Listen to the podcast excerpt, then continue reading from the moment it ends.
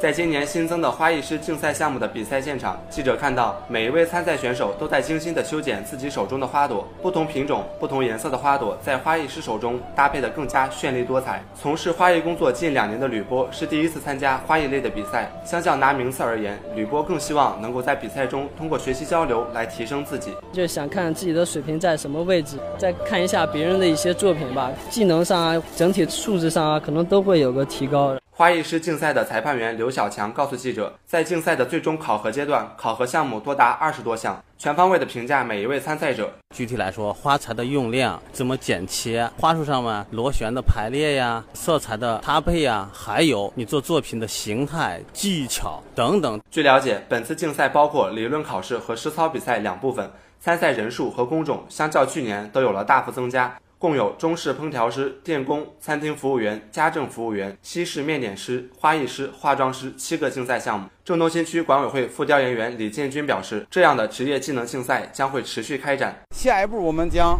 每年都要组织这种职业技能大赛。再扩大规模，再增加工种，争取覆盖我们各行各业。其目的就是通过竞赛提高我们全民的职业技能素质，促进就业，增加收入。本次竞赛中，所有项目的前三名选手将代表郑东新区参加郑州市第四届职业技能竞赛。